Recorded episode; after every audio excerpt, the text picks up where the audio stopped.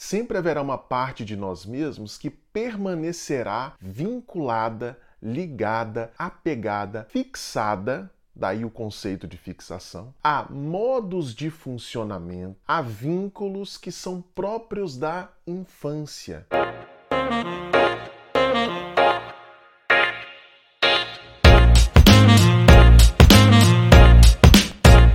Olá, o meu nome é Lucas Napoli, eu sou psicólogo e psicanalista. Você está no meu escritório e eu quero, com este vídeo, ajudar você a entender definitivamente, de forma clara, didática, simples, o conceito de fixação em psicanálise. Para isso, vamos começar com uma analogia. Imagina que você está fazendo uma viagem de trem com um grupo de amigos. Se vocês estão num trem, você sabe que antes de chegar até o destino, vocês precisarão passar por várias estações. Como você quer muito chegar ao destino onde você vai passar as férias com seus amigos, você suporta, aguenta pacientemente o longo trajeto necessário para chegar até o local onde vocês desejam. Agora imagina o seguinte: imagina que um dos seus amigos, ao invés de permanecer no trem, quando vocês chegam a uma determinada estação, ele decide parar e ficar naquela estação.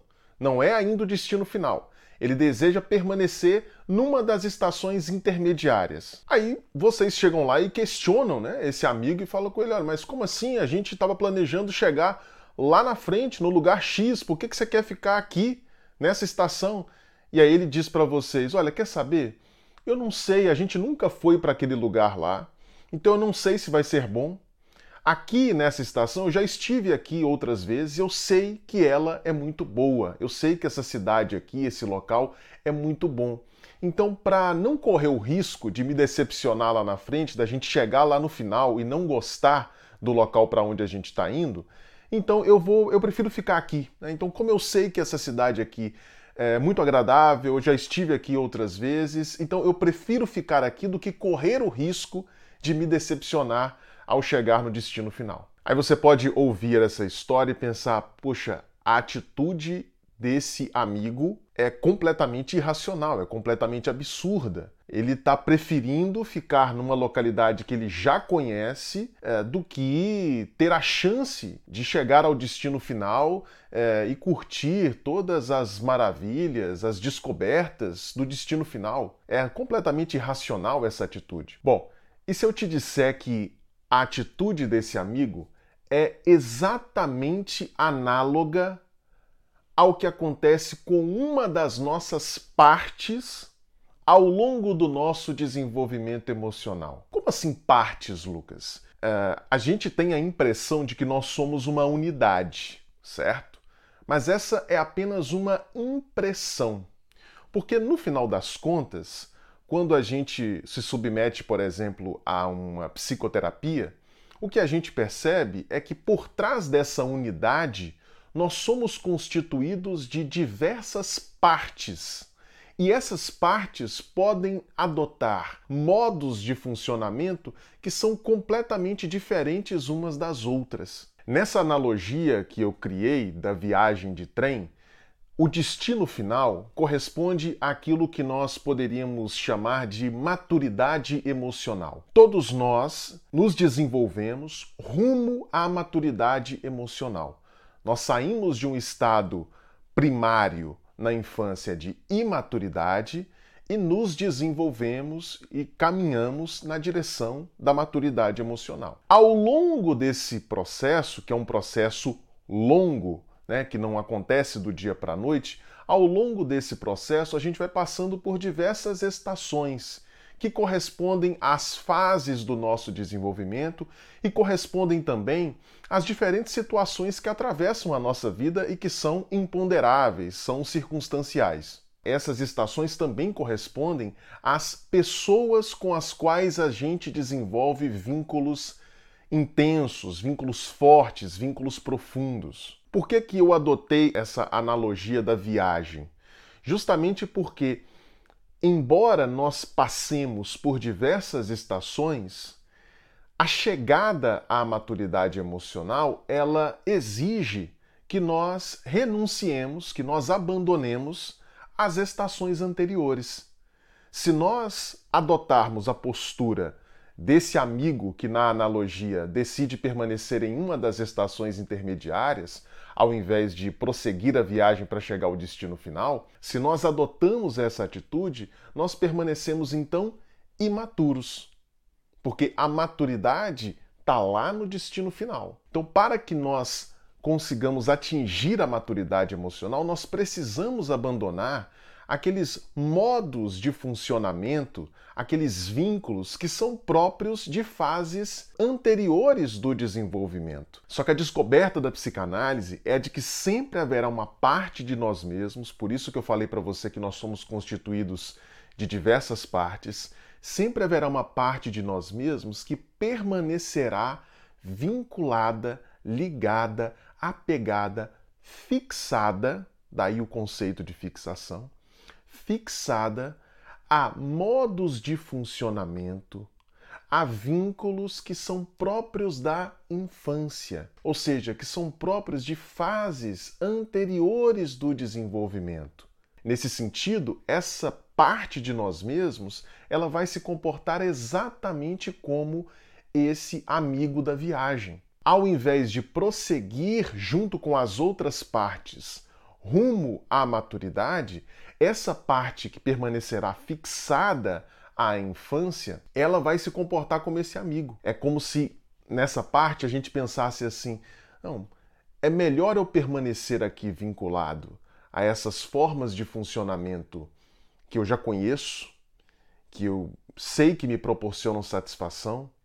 É melhor eu permanecer ligado a essas pessoas que eu sei que são é, satisfatórias para mim do que prosseguir na jornada de amadurecimento sem saber se lá na frente eu obterei a satisfação que eu tenho aqui, ou uma satisfação superior à que eu tenho aqui.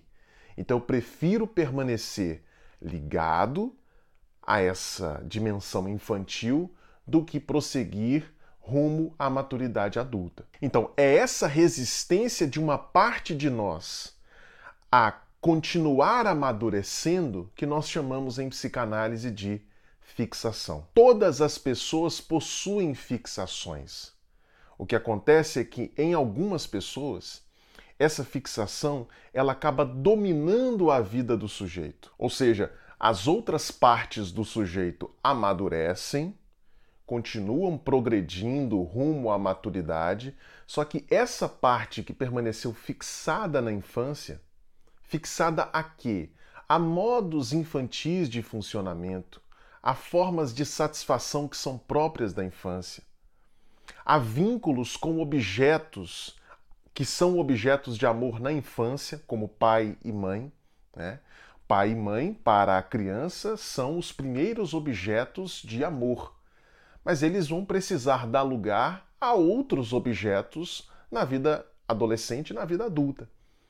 Essa parte do sujeito que permanece fixada a esses primeiros objetos, a essas formas infantis de satisfação, essa parte ela pode se tornar muito preponderante na vida do sujeito. Sobretudo se na vida adulta ele passa por diversas situações contínuas de frustração ou um episódio muito dramaticamente frustrante, né? Ele pode acabar recorrendo a essa parte que ficou fixada na infância e essa parte então acaba dominando a vida do sujeito. E aí o que, que nós fazemos, pelo menos do ponto de vista psicanalítico? Nós ajudamos justamente essa pessoa a continuar, a retomar o seu processo de amadurecimento.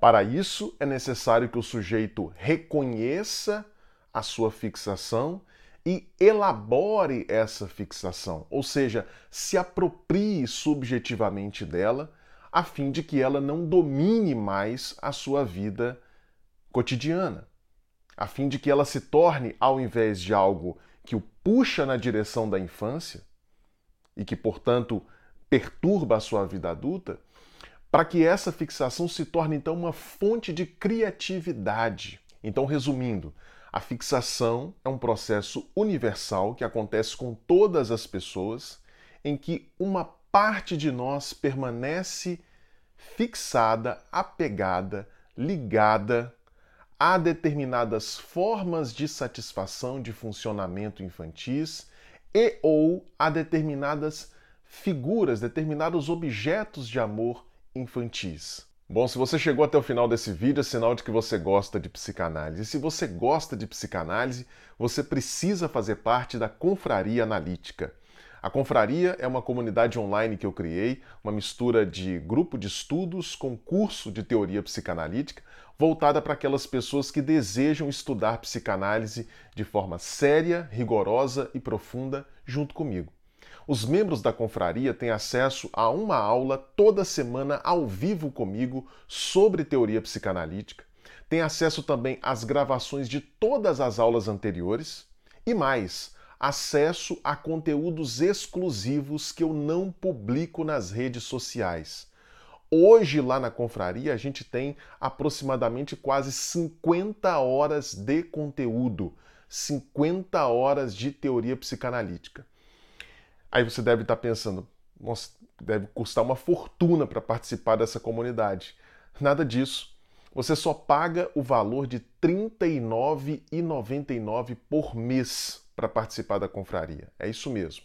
Menos do que o valor de uma pizza por mês para você fazer parte de uma comunidade voltada exclusivamente para o estudo da teoria psicanalítica. Então, se você deseja se juntar às mais de 200 pessoas que já estão lá na confraria estudando psicanálise junto comigo toda semana, você precisa apenas clicar no link que vai estar aqui na descrição, é o primeiro link, e fazer a sua assinatura. Apenas R$ 39,99 por mês para você ter acesso a praticamente uma Netflix da psicanálise. É muito conteúdo. Então não perca, participe da Confraria Analítica hoje, ok? Eu quero também convidar você a adquirir os meus e-books. Se você gosta de psicanálise, você vai gostar dos meus dois e-books. O primeiro deles se chama O que um psicanalista faz, no qual eu explico didaticamente o que, que acontece num consultório de psicanálise, os objetivos do, do tratamento psicanalítico, as diferenças entre a psicanálise e a terapia cognitivo-comportamental, por exemplo, e mais uma série de outros aspectos. O link para comprar o, o e-book vai estar tá aqui na descrição. E o segundo e-book se chama Psicanálise em Humanês: 16 conceitos psicanalíticos cruciais explicados de maneira fácil, clara e didática. Esse e-book é praticamente um curso de introdução à teoria psicanalítica. Então, se você deseja adquiri-lo, o link também vai estar aqui na descrição. Beleza, pessoal? Um grande abraço para vocês. Se gostou desse vídeo, não deixe de curtir, não deixe de compartilhar, não deixe de comentar. E se você ainda não é inscrito nesse canal, não deixe de se inscrever, porque assim você não perde os próximos vídeos que forem publicados. Beleza? Um grande abraço a todos e até o próximo vídeo.